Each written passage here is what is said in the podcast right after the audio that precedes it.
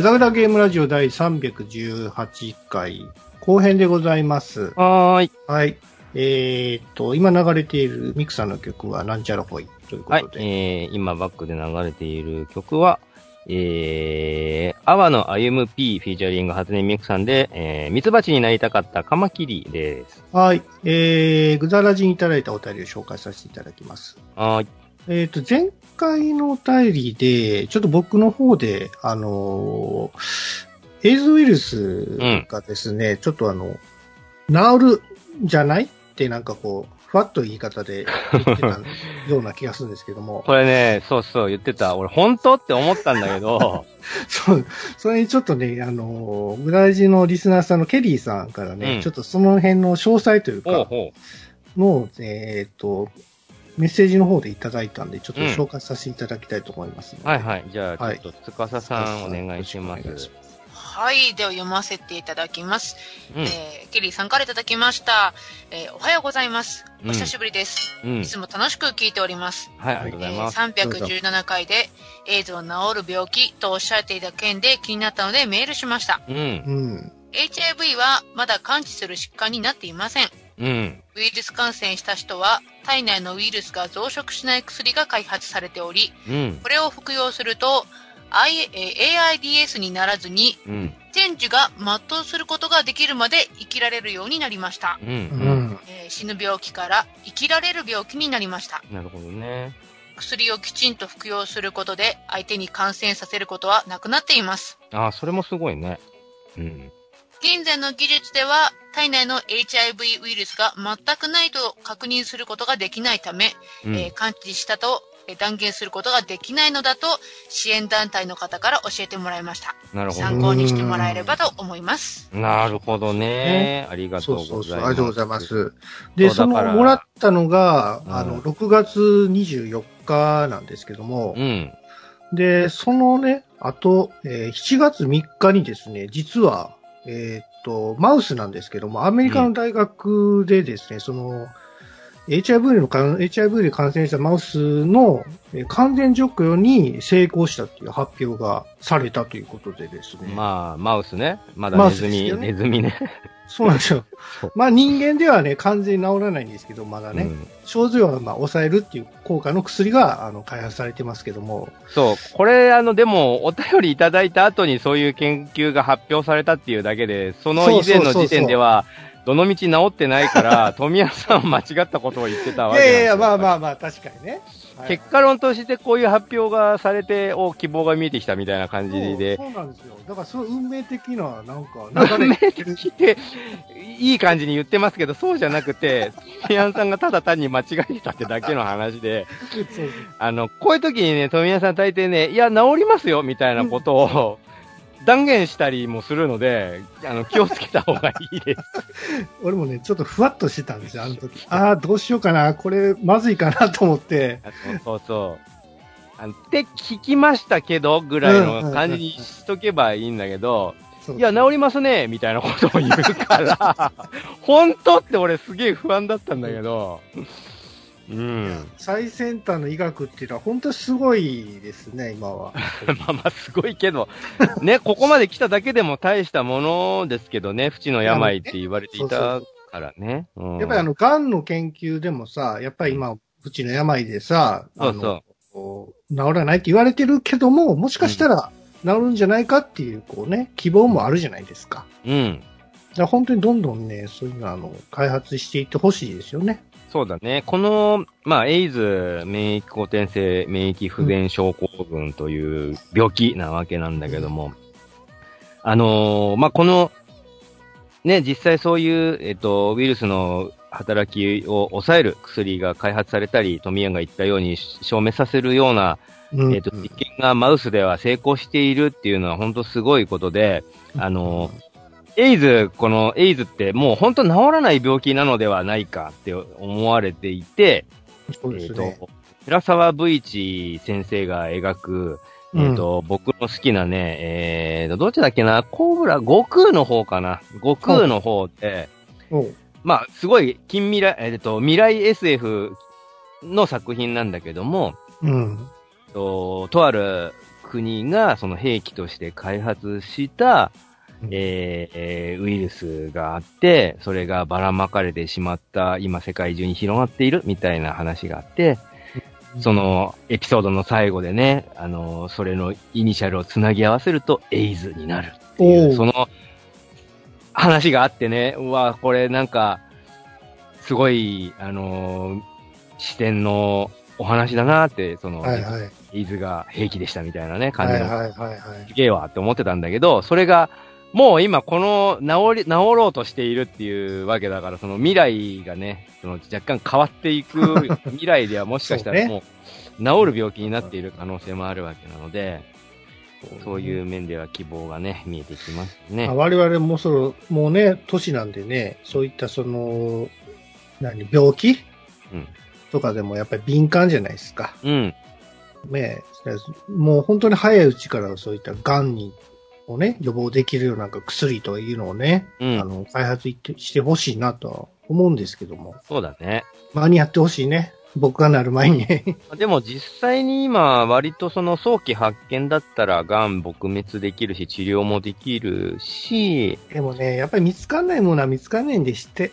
だからそれは、100%じゃないらしいそれよ。は、あの、そもそも見つかっていないっていうことで、あの、見つけにくい癌があったり、あと、ま見つけにくいイコール進行してしまっているっていうことでもう、か、あの、あちこちに転移してしまっているみたいな状況ですとうんか、あと、まあ、除去しても、何年か経つとまた転移してるみたいな、その除去しきれてなかったみたいなのが後々見つかるみたいなケースもあったりして、まあ、転移って一番怖いね、あれね。怖いね。ステージがまだ1の場合は、はさ、まあ、感知しやすい がそうそうそう除去すればさ、それで3とかになってくるともう本当にやばいらしいですからね。うん。いやー、いるわ、本当に怖いわ。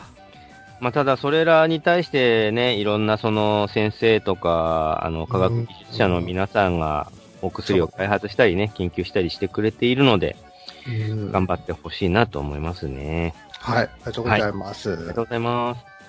はい、えー、続いては、いがぐりおじさんからいただきました。ありがとうございます。ありありがとうございまセーラームーンは、間違いなく日本が世界に誇る名作アニメの一つでしょうね。す。うん。。アニメ、エキスポなどの、えーイベントでもセーラームーン関係は、歓声が起きたり大人気だと聞きます。う。うん。はい。これ、はい、僕ありがとうございます。この前、読んだような気がするんですけど、違うこれのかな？読んでましたっけ？そうですか。違う？僕なんかセーラーウラヌスが好きですって言ってなかった？その話題からのこのお便りなんじゃないの？あれ？あ、そういう？こ とその、あ、それなんですうんか。うん。なるほどね。じゃないですかね。僕、セーラームーンのゲームにちょっと関わってますみたいな。まあ、それも前回も言ってたよ。知ってるよ。そうそう。あの、横、ベルトスクロールアクションのやつでしょ？違うか。まあ、まあ、いろいろあるんですけどね。うん。そう。で、まあ、実際そうだと思うし、僕逆に、うんあ、の、まあ、日本で人気あるのはすげえわかるし、うん。司さんもセーラームーン世代ですよね、言ったらね。ああ、そうです、そうですそ。りゃそうでしょう。で、そのなんだろう、日本で人気があって、今、皆さんに、そうそう、それで、その、大きくなった女性に向けての下着とかコスメとかができてるよね。あの、セーラームーンのっていう話をし出た。回だと思うんだけど、うんなんかそれはすげえ自然にわかんないけど、アメリカで異常なほど人気があるんだよね。えーそうなの？うん。アメリカの、あの、なんだろう。アメリカの、まあ、えっ、と、まあ、ファンアートサイトとかにもちょいちょいセーラームーンってモチーフで出てくるのよ。えセーえラームーンとあとね、ドラゴンボールはやっぱ人気ある。まあまあ、ドラゴンボールな、男の子に人気やなまあでも。やっぱ分かりやすいですよね。敵がいて、正義の味方がいてっていう構図は。そうね。なんかね、その、まあ、今でこそその女性ヒーロー像みたいなのもちらほら出てきているけれども、そのセーラームーンとかの時代に、えっ、と、我々はわかるよ、その、女性5人集めたヒロイン集団が戦うみたいなのってすごい面白いなって思うけど、それがうんアメリカで受けたのが意外だなって思ってね。そう、まあ、うん、どううなんだろうな。ん。それはどう、どういうことで？女の子が活躍するヒーローってなかなかなかったんじゃないですか、昔は。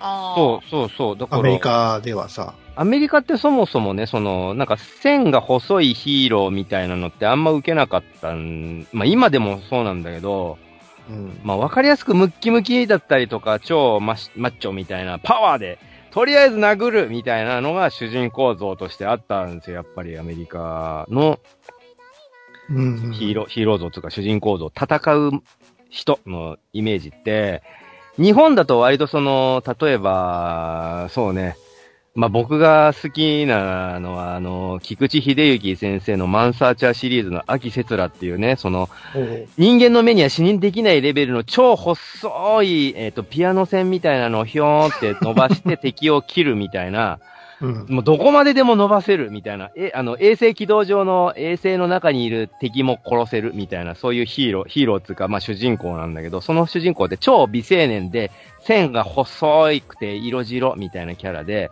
でもうそういう主人公像ってアメリカじゃ受けねえだろうなって思ってるわけですよ。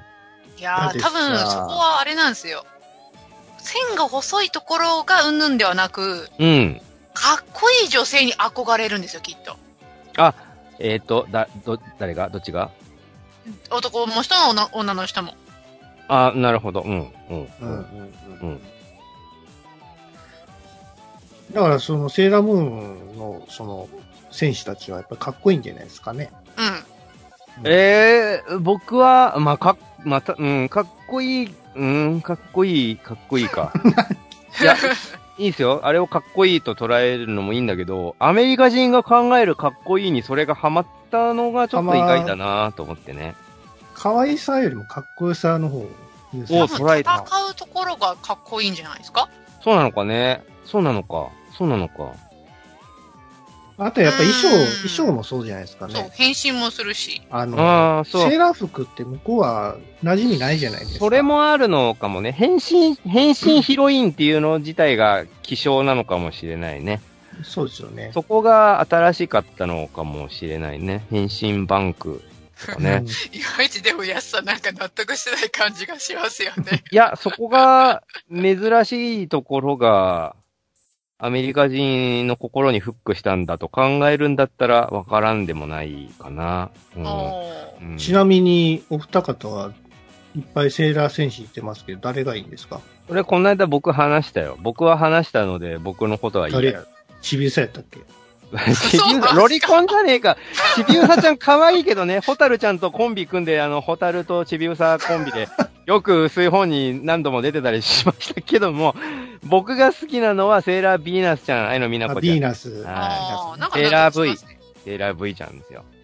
で、つかささんは誰ですか？推し、推し、推しムーン、推しムーンじゃねえ推しムーン。推しセーラー戦士は誰ですか？推し戦士は。こいい人が好きなんで、ウラネスですね。おー、おー、俺と同じやんか。トミヤンと同じセンスですよ。うん、だって、センス？センス 同じ感覚ですよ。いや、可愛い可愛いって捉えたらまたいろんなタイプの可愛らしさがあるんですけど、やっぱあの、私ちょうど同世代だったんで、うん。なんかああいうね、あのー霊人的な感じの人にはすごくやっぱ心惹かれましたね。はい。なるほどちょっとね。図鑑っぽいよね。そうそうそうそうそうそう。そうそう。まあ、可愛さで言ったらサターンも結構いいなと思ったりするんうんですよね。、うん、うん。まあ、そうマーキーいいよね。あの辺、なんだっけな。あのー、なんだっけ？星の序列が変わったりしたりな、してなんかややこしいことになりかけてたよな。星の序列？あのー、水金近目ドッテン解明の、あの、うん星が、あどれだっけな？実はこれないんじゃねえの？みたいな話が、ー、冥王星ですか？かなで、あれやべえ、あの、セーラー戦士、どうなんだろうって俺、その時真っ先にセーラー戦士の心配をしたので、なんかそんな話があったような気が、ちょっと、え形ーしたのかもしれないけど、うん。あでも確かにそんな話題はありましたね。なんかあっ一た気がするよね時。うん。うん。あとちょいちょいその順番が入れ替わったりもするよね、水金地科目のね。あれは何なんですかね結局ね、まあ、いろいろまたか観点が違えばね、見え方も違うだろうから、まあ、まあ別にいいいいんじゃないかなとは思ったりはするんですけど、重要なんですかね、やっぱり。ね、なんかまあ実際にその星の位置が変わったりもしてるらしいのだけどもね。そうね。うん。すごいね、宇宙って。ねそういう結論で。済ませて。すごいね、宇宙って言えば、なんだって、なんだってすごいね、宇宙ってって言っとけ宇宙ばは、すごいね。とりあえず決着をつく。うんうんってみんなね、納得してくれるから。はい。あはい、ありがとうございます。行きましょうか。ありがとうございます。はい、えー、続いては、カステルさんからいただきました。ありがとうございます。うん、ありがとうございます。えー、ポッドキャストグダグダゲームラジオ拝聴えーうんヤスさんの言ってたバーミリオン戦記は、バーミリオンのことですね。なるほど。うんえー、体感ゲームでおなじみの、これは AM2 件 AM2 件。二件2件が開発した、えー RPG で、うん、3D ダンジョン風の移動画面プラス1画面でのアクションバトルプラスデカキャラのボスバトルと盛りだくさんでした。そうそう、そうです、そうです。戦記いらなかったのか。そのバーミリオンっていうゲームなんかね、すげえ、あの、大ヒットはしなかったんだけど、すごく意欲的な作品で、うん。あのーその雑魚的モードとボスキャラバトルみたいなのを分けてるところとか、そのボスキャラバトルの演出とかが前も言ったけど、めっちゃかっこよくて、うん。あとその、主人公がね、なんか、その、ロトの勇者とか、ゼルダの、リンク、ゼゼルダの伝説の、リンクみたいな、選ばれた人みたいな感じではなくて、その、没個性の、ヘルメット被ったその騎士みたいな感じのキャラだったんですよ、確か、印象として。ええで、その、没個性であるがゆえにリアルってちょっと感じたんだよね、僕。普通、の、むどっかに昔いたであろう、あの、中世ヨーロッパとかにいたかもしれないような甲冑着た兵士みたいな感じが、あの、普通の兵士が、な、なげ剣を持ってドラゴンとかに向かっていくときに、いざボスバトルっていうときに、あの、頭の、そのヘルメットのその綿棒をね、うん。上に上げてた綿棒をガシャって下ろす演出が、まあ、とにかくかっこよくて、今でも印象に残ってるんですよ。なるほど。うん。ありがとうございます。ありがとうございますそうねバンピージョンということですね。これでも遊んでくれてる人いるかな他に。あんまこれに共感してくれる人を見たことない。僕は初めて知りましたもん、だって。そうですかでも確かね、ロンチかロンチに近いぐらいの早めのリリースだったんですよ、これ。あ、そうなの？うん。まあ、二件がやってるっていうかね、セガ社がやってるってことだからね。ね、それも初めて知うりましん。はい、ありがとうございた。ます。はい、えー、続いては、医学りおじさんからいただきました。ありがとうございます。うん、ありがとうございます。えー、私も 4DX 未体験なので気になってます。うん、初代ウルトラマンは私も一応視聴しましたが、うん。最後まで覚えてる二人の凄さに戦慄が走りました。はい。はい、ありがとうごいざいます。えっ、と、これ、ゴジラの話をます。あ、そうでしたすね。いいかな？僕がうんゴジラ 4DX 見た、見たっていう話でしたね。うん。僕結局 4D じゃなくて 2D で普通にゴジラを見てしまったんだけど、うん。まあ確かにこれ 4D で見たらすげえ、あの風のシーンとかすげえだろうなーって思って、ラドンのね、出撃シーン、うんうん。ラドンの出撃シーンが、あのーこれもネタバレダメですか？言っちゃダメですか？あんま言わない方がいい？あんまり言わない方がいいですね。ラドンのね、出撃シーンがかっこいいんです。ラドンは出撃シーンがかっこいいんです。そのシーンだけね、ちょっと見てやってください。モスラが綺麗じゃなかった？モスラも綺麗だよ。ねえ。モスラ、あの、羽をさ、バッサーって左右に広げた時のビジュアルがさ、うん。まあ、綺麗綺麗。うん。本当にこれ怪獣映画かなって思うぐらいでしたわ。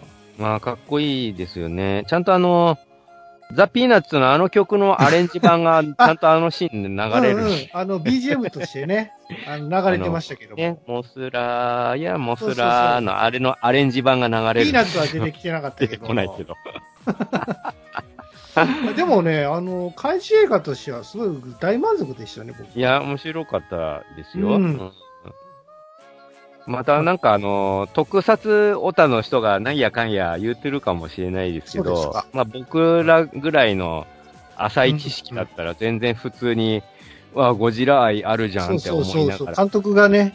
あの、やっぱりゴジラ見てきたんやなっていう思いをちゃんとぶつけてますよね、映像で。うんあと曲の選曲も良かったね。かっこよかったですわ。ここでこれかかるんや、と思って、うん。いいね、と思ってましたね。うん。やっぱしっくりくる曲っていうのはかかるいいねと高まります。んでるとね。ねはいはい。うん。みたいありがとうございねあます。りがとうございます。はい、えー、続いては、椿ライドさんからいただきました。ありがとうございます。ありがとうございます。えー、ぐだぐだゲームラジオ第30、えー、第316回拝聴中。うん。うん。テレスドンの目でおなじみのって言いましたよね。うん。わしにはおなじみだけど、皆さんおなじみなんですか？えー、もう一つ。えー、ハッシュタグを検索した結果、次かその次にツイートが読まれそうだなって思ったところで、前半が終了した。ナイスタイミング。うんはい。これはあの、ウルトラ特撮怪獣、あなたの好きな怪獣お寄せくださいの時の。あ、はいはいはいはい。ね。テレスドン話の時かな。あの、い、いかつり名のやつですね。うん。テレスドンの目でおなじみのテレスドン。はいはいはい。まあでも僕これ伝わってるのは結構いいるんじゃないかなって僕は思って発言してうーる。ん、もう初代のやつはだいぶ忘れてるんじゃないですかね。うんテレスドンテレスドンみんな知ってるよ。どうかなしかもこれあの、テレスドンそのものじゃなくて、地底人の方で寄せられたお便り。そうそうそう。うん。怖いいう。テレスの目がないもんね。そうそうそうそう。う。うんん。そう、僕今日もね、怪獣酒場行ってきたんですよ。好きやな。うん、川崎の方のね。誰、誰っていうか、ぬいぐるみはどうでした？着ぐるみか。えっとね、あれ、えっ、と、名前忘れちゃった。えっ、と、あの宇宙人？怪ー、宇獣宙人で、えっ、と、何人出てきたの？あれ何に出てきたんだっけな？ウルトラ？セブン？えっ、とね、あの、ウルトラマン、えレオか？えっ、と、レオの、レオ？のお、あのー、レオっぽい宇宙人。あー、太郎じゃねえのそれ。太郎かな？レオ？レオっぽい宇宙人。レオっぽい宇宙人なんて言ってたっけな、あの、黒い、えっと、バルキー星人か。それえっ、は、と、太郎じゃない？バルキリ星人。バルキー星人は、あ、詳しい方、詳しい方、バルキー星人はどっちですか？レオの没案を元にデザインされた宇宙人なんだけど、うん。あ、うーんと、これはレオか、金色のね、あの、顔をしてて、目が赤いんそうで。そうだよ、そうそうそう。はいはいはいはい。これは、太郎ですね。バルキあ、違ー星人。うごめんごめん。なんかまた適当なこと言ってしまいましたけど。そうそうそう。そのだ断言は気をつけた方がいいですよ。えっ、ー、とね、バル、バルキー星人ですね。そうだからバルキーこれはあ星の人だよ。太郎じゃん、ウルトラマン太郎でございます。太郎だ、合ってる合ってる。よかった。太郎をはじめとするウルトラシリーズに登場する。はい。うん。メビウスにも。あ、最終回か。んん？えーさらば太郎よ、ウルトラの母よに登場ってことは最終回に戦ったやつか最終回。か。うん。これがいたのね、怪獣墓場に。あのね怪獣墓場じゃない、怪獣 酒場ね。怪獣墓墓場は、あの、シーボーズがいるところ。あのね、かっこよかったんすよ。あの、多分ね、劇中で使われてた着ぐるみよりもかっこいいくなってたと思う。あのーえっとね、バルキー星人って、まあ、レオっぽいデザインなんだけど、レオを悪くしたような感じで、あの、メタリックな部分は金色になってて、代わりにボディは真っ黒なんですよ。で、目がでかくて真っ赤なのよ。で、その目が光ってんの。めっちゃかっこいいんですよ。そう。で、一緒にね、写真撮らせてもらったんだ、バルキー星人。へうんーいいですね。あ、かっこよかったな。これが元になってるってことか、レオの。そうそうそう。ん？えっと、レオの没案じゃないかな。ああ、これ、そうか、ウルトラマン太郎の最終回ってことは、次のレオに続くからってことか。うん、そうそうそう。そう、だからそれでなんか順順番おかしくなっちゃったんだけど。ああ、そうか、そうか。うんで、そうか、そのボツを最後の、太郎の最後に使ったってことってことだね。うーん、なるほど。うん。カラータイマーもね、ちゃんとついてるんだよね、こいつ。そう、カラータイマーっぽい光る物体。だから、ちゃんと、今日見たバルキー星人も胸のとこ光ってたよ、わーんって。おおマジか。かっこいい。うん。そう。映像で見るよりかっこいいですねって言ったら、まんざらでもない表情をしてたから、バルキー星人。お前はよくわかってる。そう、お前はよく、よくわかってるなっつって握手してくれたから、バルキー星人。俺、バルキー星人と口の握ね。歯がついてるやつ、こいかっこいい。そう、牙もかっこいいんだよ。つ。牙っていうか、まあまあ。かっこいいっていうのかな？まあまあ、かっこいいか。これのね、本物かっこいいよ。本物つうか、まあ、実物ね。実物。位置ね。うん、かっこいいかっこいい。そう、で、う成人はね、フットワークが軽いんだよね、怪獣と違って。だから、いろんな席にね、気軽にひょひょいって遊びに行ってね、あの、ちょっかい、ちょっかいを出したり出されたりしてたわ。そうかね。うん。いいなかっこよかったなうん。はい、ありがとうございます。はい、ありがとうございます。え、え、え、ごめんごめん。これ内容な、内容なん、なんやったっけ？あ、えテレスのだね。はいはいはい。内容はテレスドン、その、えっと、ウルトラ怪獣、好きな怪獣教えてください話の。はいはい。いいですね。あとはちょっと行きたいですね。僕も、あの、ああ、怪獣怪酒獣、は、怪獣酒場ね。場。うん。もう墓場でいいやんけ。そうそうね。楽しいですよね。はい、ありありがとうございます。がとうございます。はい、えー、続きまして、ジプシーさんからいただきました。うん。熊についての話を2通続けて読ませていただきたいと思います。うん、うんそうだね。まず1話目。うん。えー、よく言われることですが、熊は背中を見せて一目散に逃げる相手を本能的に追っかけて、うん必殺の一撃を見舞います。うん。うん銃が使えても、熊は未だに有すべき存在です。うん。子供の行動範囲に現れた飢えた熊に、人が住む場所には食べ物があると学習させた上で、森に返せばどうなるか。うん。えー、2つ目。飼っているペットが可愛いのは、多くの先人が自然の脅威と戦いながら人間のテリトリーを広げ、多くの土地を開墾したからこそ、上のない社会,、えー社会が今あり、ペットル、えー飼ってるペットも飢えず、飼い主に愛想を振ってくれるからで、うん。えー大概のことは回り回って天に翼する結果になりますよね。うん。はい。そう、なんかその、まあ、ペットを飼ってる人は飼ってる人で全然いいんですけど、その、うん。動物問題をその、飼ってるペットレベルで捉えてしまうと、やれその、ね、やたら、うん。殺すのかわいそうだみたいな話になっていってて、そうね。うーんこの間ツイッターでね、あのーヒグマ、ヒグマなのかな？クマが跳ねられて、うん。あのー道路を渡ろうとしたクマが跳ねられて、対向車に跳ねられて、その跳ねられたクマが、すげえ勢いですっ飛んできたのを、あのー引いちゃった人がいたのね、車で。うんうん。で、それをあのードライブレコーダーで撮ってて、そのすっげえ衝撃的なシーンなんだけどさ、あの、道を渡ろうとしたクマが対向車に跳ねられて、うんそのクマの巨体が地面を滑ってきて、それを引いちゃうところの、えっ、と、うんドライブレコーダーの映像なんだけど、それに、かわいそうっていうね、リプがつけられて、うんしかも、その、ドライブレコーダー撮ってた側の人が叩かれてたんですよ。なんで？こっちはひ被害にあったんやからさ。それね、全くその通りで、避けようもないの、それって。ないやろな。だって対向車に跳ねられてすっ転がってきた熊を、まあその何？まあしかもその時点でその人って、あの、熊に気づいていたから、スピードを落としてたんだよ、その時点で。うんだけど、その対向車に跳ねられてすっ飛んできたもんだからもう避けようがなく引いちゃったんだけど、しかもね、その後、熊は普通に山へ帰っていったの。え？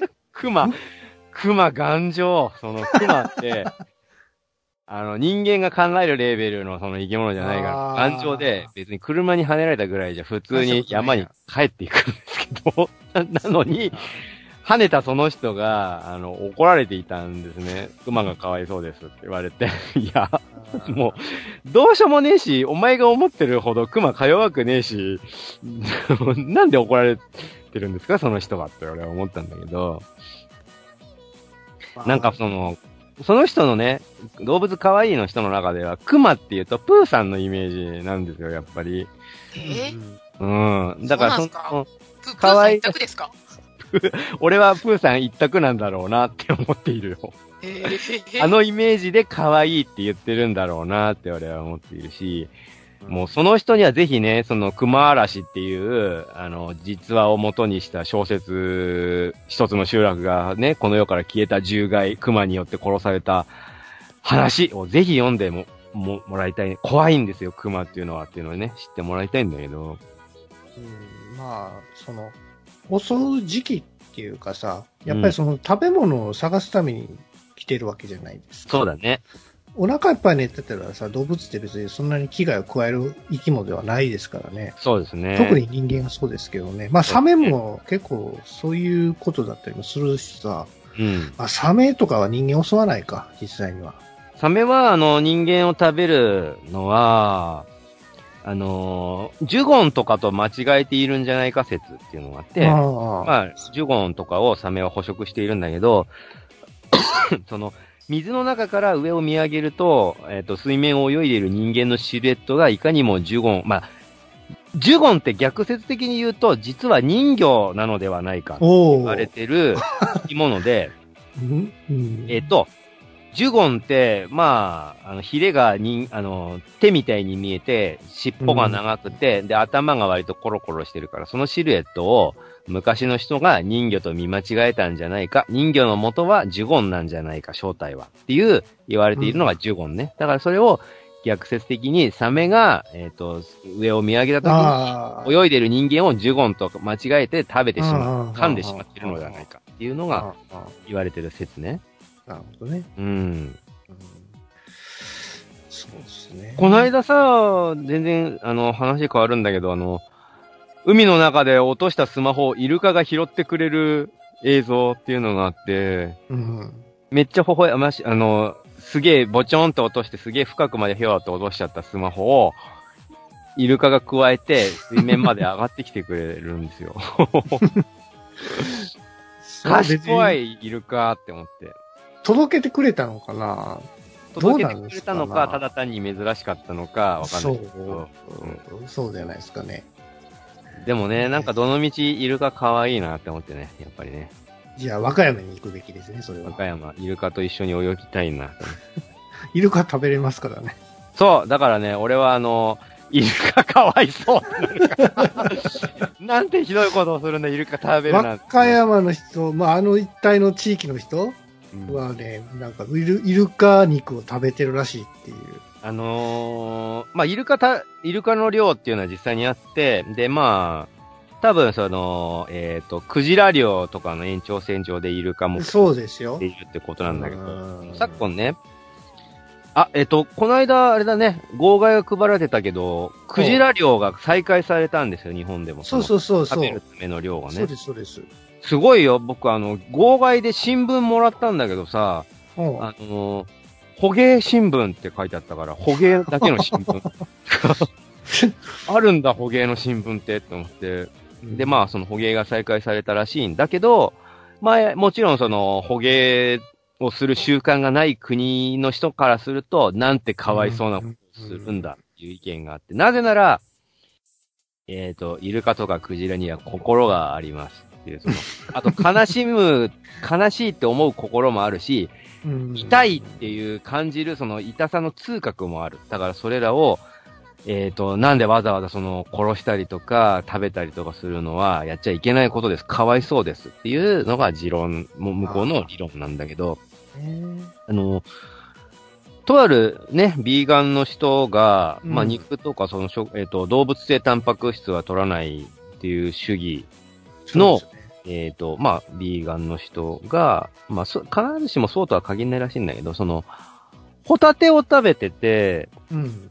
あれホタテいいのっていうツッコミを受けたら、その人が言うには、いや、ホタテには痛覚がないからいいんです。っていう、え、基準そこなんだっていう、うんその、あ、痛さを感じない動物だったらいいの？っていうね、その、殺してもいいんだっていう、いや、だったら動物別にその、痛さを感じさせないように締めてるんじゃないですかねって僕は思ったんだけど、まあまあまあね、そういろんな考え方の人がいますねって思ってね。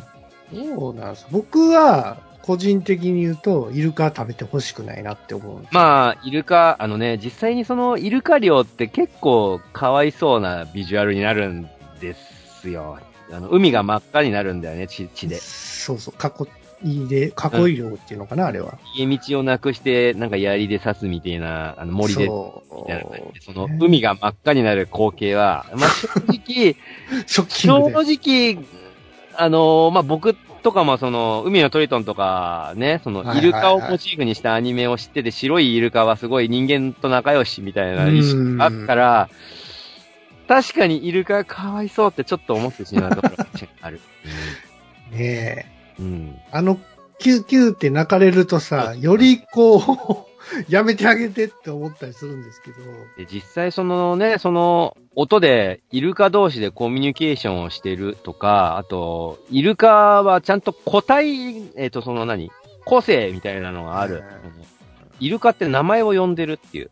そのね一人、一匹一匹に名前をつけてて、それぞれでちゃんと名前で呼び合ってるっていう説もあったりして、そこまで来るとやめてあげて、もう、か確かにそうじ思ゃん。うんですよね。そうなってくると、じゃあ、クジラも、その仲間であるクジラもそうなのではっていう話になっていって、そうなってくると、、もうクジラのベーコンとかが食えないみたいな話食わない方がいいって。て、実際クジラのベーそコンんなこと言ってたら、豚や牛もそういうことになっちゃうぞなるな。る。そう、だから 俺、俺一時期乗馬やってた頃は馬の肉食べないであげてってずっと思ってたからね。馬、馬は、食用の馬ってさ、あるのかな？食用として育てられた馬はないんじゃない？ないよね。だいたい怪我してもう本当そうにそうね、あの、殺すしかないかなっていう馬じゃないかな。うん。いや、もしかして食用あるかもしんないな。あんま聞かないけどな。どうなんだろう。その辺わかんないですけどね。詳しい方いたら教えてください。うん。はい。まあね、文化、それぞれの文化があって、それこそなんか、中国だか韓国だかには、犬、犬をね、食べる祭り、うん祭り、祭りがあるらしいんですよ。俺、そのね、衝撃的な画像を見ちゃってね、うわー犬犬食べる祭り、犬の皮をまず剥くんですうわーうわーそれは怖い。で、鍋に入れてね、みんなでその鍋をつつく。まあ、超ごちそうらしいんだけど、みたいなね、そういう文化もあるらしいですですからね。うん。でね、恐ろしいことにね、あの、ごめんね、あの、犬大好きな人は不快かもしれないけど、飼ってる犬もさらわれたりすることがあるんだって、そのお祭りの。それは、あの小型、中型、大型問わず。まあでも、その、部屋の中にいる犬はさらわれないだろうから、多分、外に繋がれてる犬とかだと思うんだよね。そういうのがね、よくさらわれて、あの、首輪だけになってたりとかするケースがあるらしいんでね。えそれ、は、け警察には何も言えないですか？いや、言ってるんだ、じゃない？やっぱ、犯罪だからね。ダメなことですよ、それは。うん。どうなんすかね。なんかこう、豚を飼ってる人とかいるじゃないですか。うん。もうちゃんと名前もつけて。うん。もうそれはもうペットじゃないですか。そうだね。だから、あのー豚飼ってる人は豚かわいそうってやっぱ思うだろうし、そうなんですよね。だからクジラもね、クジラの愛着のある人とかはさ、やっぱりさ、どうしてもそう思っちゃうじゃないですか。あのーこの間、えぐいなーって思ったのが、教育の一環なんだけど、あのーなんだっけなまあ、銀のさじでもやってたことではあるのだが荒川博夢先生の、あの小学校かな？中学だか小学校だかで、その、あクラスで豚をあ、飼わせて、はいはいはいはい。それを食用の豚ね。。で、その、そこまではいいいいですよ。その流通とか、その、食べ物が口に入るまでにどういう過程を経るかみたいな勉強としていいんだけど、その、名前を付けさせたんだよね、豚に。でもさ、ペットにしちゃうと愛着湧くし、クラスで世話してみたいな餌あげさせてみたいなのやったらもう完全にさ、クラスの一員みたいな感じになるのに、それを普通に屠殺場に持ってって処理してもらって、その肉になったも、肉になって戻ってきたのをクラスのみんなに見せて、はい、うんこれがなんとかちゃんですって言って、ひどい。いや、それ、名前付けさせちゃダメじゃないって俺は、すっげえ思ったんだけど。いや、いいね。うんそれは教育だけども、ちょっとそのトラウマになっちゃうよね。ともするとこれトラウマとして一生残る可能性があるね。それはちょっと子供には酷かな。んもう当たり当たり前なんだけども、ももうみんな呆然としてるわけですよ、子それ供た、ちはそれ。小、小学校なんですよね。確か、もうだいぶちっちゃい子だったから、小学5、6年生ぐらいじゃねえのかなって僕は思うんだけど。あれ、銀のスタジオは高校生だからまだいいですけど。しかも、そのね、畜産の学校だったから、そういう知るっていう意味で、わからなくもないやなって思うんだけど。その肉食べさせた方が面白かったね。食べさせて、お前らその肉うまそうに食ってるけど、うんその肉は、この前飼ってた、何々ちゃんだ、つって。ほんとひどいね、それね。ほんとひどい。ブレブレって。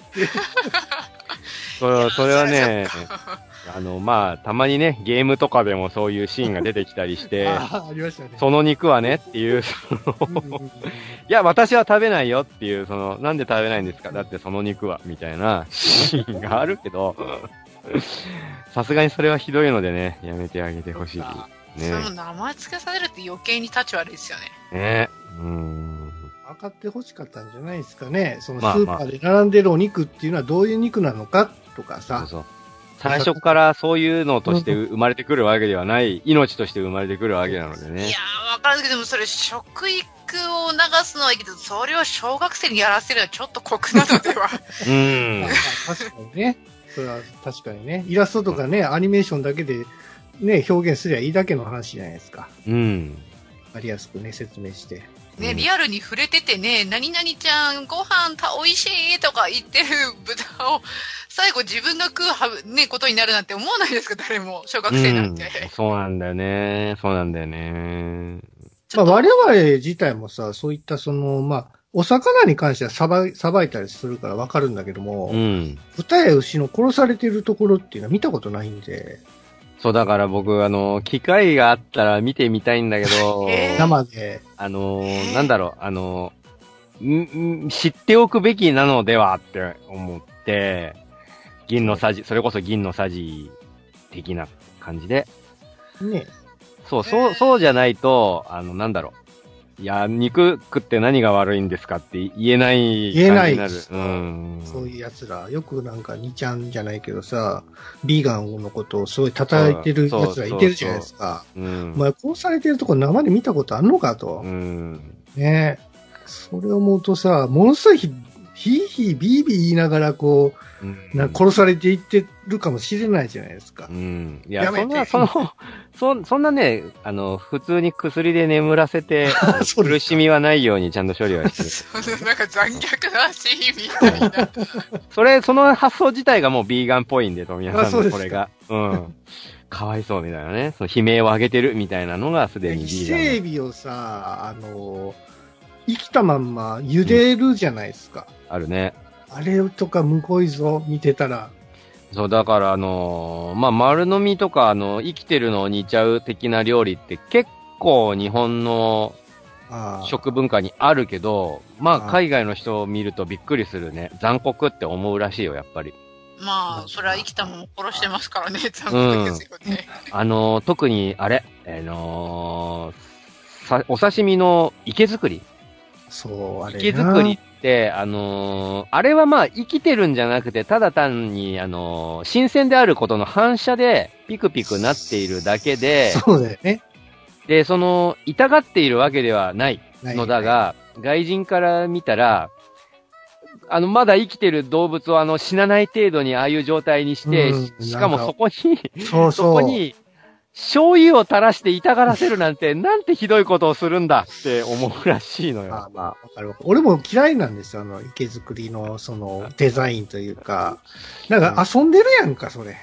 な？うーん。なんか遊んでるとまたまた、びうーん、なんて感じですけど。なんか。なんだろうな。それ食わへんのにさ、うんそういうことすんなやって思いますよ。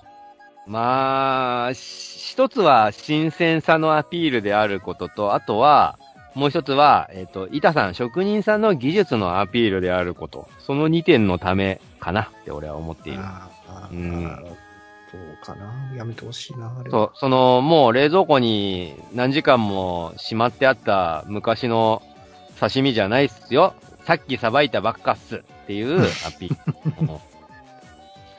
じゃあ、や焼肉焼いたら豚とか馬とかをさ、頭をこう、横に並べてっていうのはありなんですかね。あの、だだから、あのー丸焼きとかのケースはやっぱ丸々焼かれたりするから、ちゃんと豚さんの頭とかついてたりするよね。丸焼きな。うん。ああと、牛とかのその骨は俺、あの、何？デッサン用のものとして牛の頭蓋骨とか普通に欲しいです。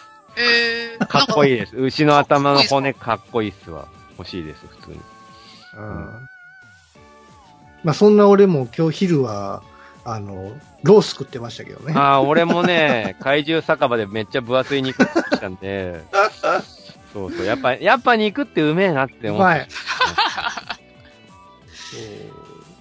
代わりになる食べ物がないからさ、しょうがないんですよ。しょうがなく食ってるんですよ。ね。いや、このだ 大用、大用肉がありますよ。大体肉が、うん。なんかあるらしいんですけど、まだ、まだほら、庶民に、一般にこう手が入らない、手に入らないからさ、ね。注文しないと。うん。これが大体肉がハンバーガーになり、コンビニにも売られるようになったら僕、それた、それだけ食べます。そう、僕もね、ちょっと食べてみたい感はあって、あのーなんだったらビーガン用のレストランとかにも、行ってみたいあ。の行ってみたいんですよ。どんなものを食べてるのか知りたいのね。で、ビーガン向けのあの、大豆ミートで作ったハンバーガーみたいなのとかあるらしいんだけど、えそんなうまいのって思ってちょっと食べてみたい感じは確かにありますね。ねうん。そうそう。はい、ありがとうございます。はい、ありがとうございます。えっ、ー、と、ま、まだよ、いきます？ままだいけますか？いけますかね？あ、わかりました。うんはい。えー、続いては、はたぽちさんからいただきました。ありがとうございます。んありがとうございます。いやー、ひ、ひ、えひっぽりと成人なんだ。えっ、と、ぴっぽりと成人って覚えてた。うん。えーそういえば、ババルー星人も、ババウル星人だと思ってたんだよな。うん。はい。ああ、ひ、ひっぽりと星人ね。うん。俺、ひっぽりと星人って言っては。これね、あのー僕も一時期ヒッポリット星人って言ってた時期があって、なんだろうな、その、どっかでヒッポリットっていう表記があったか、もしくは。発音的にはヒッポリットって言って聞こえたんじゃないかって思ってあーそのて、説が正しいかもしれないですね。僕子供の頃から口に出して言うときはヒッポリットって言ってたんですよ、確かに。僕もヒッポリト星人って言ってたですよね。ヒッポリト星人ね。はいはいはい。そう、でも、この文字で書くときは、確かにあの公式ではヒッポリト星人って書いてあるから、こっちが正しいんですよ、きっと。そうですよね。でも、口に出すときは、ヒッポリト、。ヒッポリットってやっぱ言いたいよね。うんなん。かね言い間違いってさ、ず昔からここの言い方で言ってたっていうのあるじゃないですか。あるある、あるね。僕なんてあの、コブラ帰りって言ってたぐらいですからね。小村帰りを？そう。小村帰り超強いじゃん、小村。だか。ら、そうコブラ帰り、コブラ帰りやってずーっと思ってて、あ、そで、ちょっと僕がこう、うわーってひね、ひねったっていうか足ちょっとさ、つったと思ったら、う。うん。コブラ帰りになったコブラ帰りになったんやって言ってたら、あーそうコムラ帰りやから。うん。え、今まで何、何何を信用してきてないんやろうと思って。その、ずーっとその何間違いを訂正される機会をスルーしたままうん育ってしまうっていうのは結構ある事案で、あのーまあ、か怪獣じゃないんだけど、僕の知り合いはね、えーと、荒領事ってあるじゃないですか。うんうん。ちょっとそれは、あの、んもっと優しく直すんじゃなくて、荒々しく治療する。ことを荒領事って言うんだけど、それを荒治療ってずっと言ってて、まあまあ伝わるからいいんじゃないですか。で、で、その都度荒領事だよって俺は言ってたんだけど、うん。納得いかないと。だって、治療って、あの、治す方の 治療っていうのになんであらがついただけで逆になるんだってその、そいつは言ってて、うんあ、まあ、それもそうだけど、でも、荒領事だから。荒領事ですって言ってたんだけ もう決まってるからみたいな。ど。うん。確かに、まあ、なんで、荒がつくと逆になるのかはわかんないな。どっちでも、い言い方どっちでもいいよっていうのがあるじゃないですか。あるね、あるある。あの、さっき、あの、HIV のやつ話でさ、うん。あの、ふ、富士の病って言ってたじゃないですか。あ、不治の病と不治の病、どっちが正しいどっちでも、そうそうそう、どっちでもいいらしいんですよ。これね、あのーまあ、重複と重複とか、私事と指示とか、その、はどっちも正しい言い方みたいなのがあるんだけど、い。うん、あのー日本語って案外、アバウトだなっていうのは、間違った言い方でも、みんながそう言い始めたら、ありになってくるケースみたいなのもあって、うん。はいはい。俺、その、いや、それ間違いだよってずっと主張してるんだけど、はいはいはいはい。あまりにもみんなが普通に間違えるもんだから、うん昨今の最近の辞書では、というケースも増えてきているみたいに書いてあって、なるそれがありになってたりするの、いつの間に。いや、いや、それ意味違うじゃん、もうって思って。いや、まあ確かにね、うんそれはおかしいよな。おかしなことになってるよな。ううんん、わ、かるわかる。でもまあ、でもい、そっちの方が言いやすいんやったら、もうそっちにせえへんかってことですよ。なんかね、あのー、人が決めたんやったら人で決めろよって、また買い直せばいいやんか。うん。な？別に、そんな、向きになって、それ、それじゃないと俺は認めへんっていうことではないと思うんですよ。なんかね、なんだったっけな？えっと、ゾッとしました。ゾッとする？うん。ゾッとする、あ、ゾッとするじゃねえな。なんかその、悪い意味の言葉なのに、それを褒める意味で使ううん？ケース、褒める意味？鳥肌が立ちましたかな？ともう鳥肌が立つ。鳥肌が立つっていい意味で使える？いやいや、いや、いやでもない、そうでもないですけど、とりは、とりあえずなんかこう、自分、例えば感動して鳥肌が立ったとか、うん。なんか怖いもの見て鳥肌が立ったとか、まあ割といろんな意味で使えるとは思うんですけど、うん。なんかその、ゾッとする的なことで、明らかに、あの、嫌なイメージの言葉なのに、今の若い子はそれを褒め言葉として使うみたいなのがあって、で、実際にラジオとか聞いてると、あの曲聞いてゾッとしました。ゾッとじゃないかもしれないよ。その、そういう言葉を褒め言葉として使ってるケースが、たまにあって確かに、えで、じー、俺は間違ってるって思って一生懸命、もうすかさず辞書で調べたんだけど、うんそういう使い方をする人が増えてきたので、最近はありになってきてる。い やって、いや、ありにしちゃダメじゃね？そこって、俺はいつも思うんだけど。まあうんでも一応、あれ、まあそういう、それは広辞苑とかじゃないですよね。いや、広辞苑レベルでありになりつつあるよ。あ、そうなんですか。でも一応、う日本の、あの、あの、どっかの、あの、とある放送局が、うん。アナウンサーに対して指摘する言葉が多分、割と、なんかスタンダードな言葉遣いだと思うんですよね。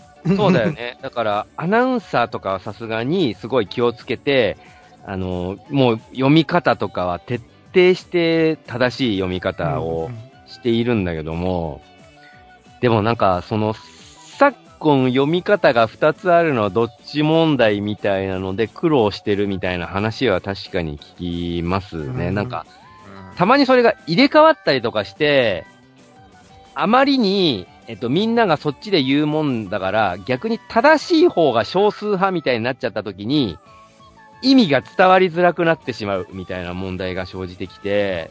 アナウンサーさんは正しい言語を使っているのに、むしろそんな言い回しは今はしないので、逆に伝わりづらい感じになってしまってるみたいな問題が発生してきているらしいのね。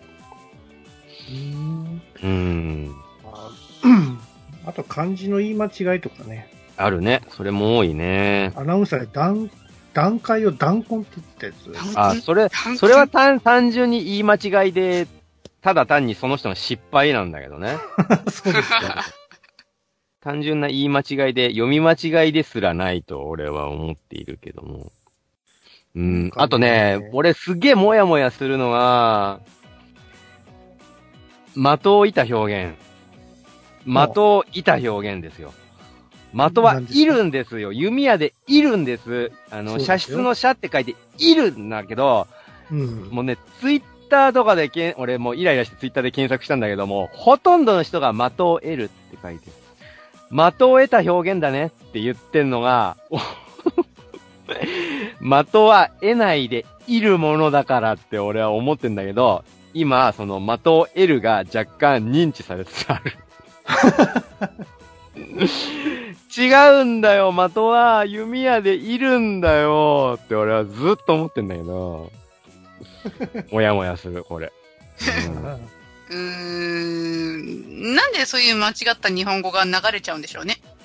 なんかね、あの、SNS ってそこまで、あの、間違いにあんまこだわらないじゃないですか。あの、本当に間違えているのか、もしくはただ単に打ち間違えているのかわからないし、それをいちいち咎めたりとかがしないから、うん。あのーそれこそね、ツイッター上の、そのリプレベルでは、そんなに誤字とか間違った表現をそこまで、えっ、と、指摘しないみたいな文化が当たり前になってしまっていて、まあ LINE とかもそうだけど、だから、果たして、その、まあ実際僕も、あの、的を得た表現ってしてる人に、それ板ですよ、的を板ですっていちいち言ったりはしないし、うぜって言われそうだからしないけども、だその、本当に間違ってんのか、ただ単にうっかりミスなのか、それとも分かってはいるけども直すのがめんどくせえなレベルのものなのかが分かんないので、それをいちいち間違いを指摘しないっていうのの末に、、もうみんな的を得たっていうのが当たり前になってしまっているのかもね。ああ、まあ、誰かが使れば、まあ、それが本当の意味合いだと思って使うんでしょうね。うん。うんそうそう。そんな感じね。あれですよ、はいみんな本を読め。そう、そういうことに尽きるんだけどね。うん。わかんないことがあったら、ちゃんと辞書を引くと。うん、そうだね。ねだそういうことで。はい。うんということで、えー、お便りは以上ということになります。以上。はーい。い。はい。えー、ぐだぐだゲームラジオ第、えー、何回でしたっけね？えー、318回、はい。国編でございました。うん。はい。えー、っとですね。まあ明日、明日というかもう明日になってんのか。うん。えー今日の朝からまたちょっとジムに行こうかなとは、えー思ってまして。えー最近なんか始まった、えーアニメでですね、えーダンベル何キロ持てるっていうアニメがあ話題です。ね。うんこれあの、女子高生がですね、えージム行って筋肉トレーニングで鍛えるっていう話に特化した、なんか、すごいニッチなあのアニメなんですけども、うんこいつの、まあ、エンディングの、えー曲でですね、うん。なんか、なんかこの曲見てるなと思ったら、あの、ビレッジピープルのマッチョマンにすごい結構似てる、あの、なんかテイストがすごい似てたんで、結構面白いアニメやなと思って、最近見て始め、見てしまっているトミヤンと、カバーじゃなくて似てる作り？似てあの、マッチョ、マッチョメンね。そうそうそう。あれ僕も好きですよ。あれ好きですか？なんだったらそれそのまま流してもらってもいいぐらい。なんかね、そうそう、な歌詞、歌詞っていうか歌の最中にちょっとマッチョ、マッチョっていうなんかね、そういうなんかフレーズをちょっと入れたりしてるんですよ、エンディングに。うん。それ似てるなと思った。まあ、ビレッジピープルはさ、YMCA とかさ、うんそういうのも出してたりするじゃないですか。うん。あ、知らないですか？わ、あの、秀樹のあ、いや、知ってるよ、知ってる、知ってる。知ってますよ、もちろん、もちろん。結構有名な、あの、ね、あの、ミュージシャンですけどもね。うんはいこのダンベル何キロ持ってるって結構ね、あの、絵が綺麗でね、うん。なかなか、あの、トレーニングに関しても、ちょっと、ちょっと、あの、詳しい、えー詳細とかも語られてるんで、はい。あの、筋肉好きの方はぜひ見ていただきたいかなと、はいうん思っております。はい。そ俺がね、あの、返事しないときは、うん。あのー知らないとかじゃなくて、うん、次に俺が言うことを考えてて、富谷の発言を聞いてないときだから、気にしないでください。はい。あー、何も思いついてないんだよな。あ、そう、あのね、今日、イベントがあって、あのー、飯田里穂さんと内田彩さん、この二人がもうミューズの黄金の二人なんだけども まあ、二人のラジオのね、登録があって、そのラジオの中でクイズコーナーがあって、いやでも、え？えっと、クイズコーナーがあってね、浴衣って、もともと何のためのものだったですかっていうコーナーがあって、で、これって普通みんな知ってるよね？そうでもない？浴衣の元の使い道？元の使い道？知らないですね。使い道？知らないか。浴衣ってよく行って書くじゃないですか。寝巻き？お風呂？あ、そうそうそうそう、お風呂、お風呂、そうそう、お風呂正解。で、おふ、そうそう、お風呂着なんですよ。お風呂の時に着るものだったんです、元、元は。浴衣って。普通、それ、あの、僕割と、何？その、豆知識、うんちくの中では割とみんな知っているものかなって思っていて、そのクイズが出た時に、うん、そのお二人がわからんかったのよ。で、あの、会場でわかる人いますかって言って僕がひょいって手挙げたら、あの、ほ、他誰も挙げてなくて、あれ？知ってんの？わししかおらんわ。わし。感じになって、で、なんか、あの、横浜、その会場が横浜だったから、横浜一の博識ですねみたいなこと言われたんだけど、うん、まあ、役に立てて、そのまあヒントとしてヒント出せたわけなんだけど、僕は。お役に立ててよかったなって 思ったやつと。うーん、そうですね。うー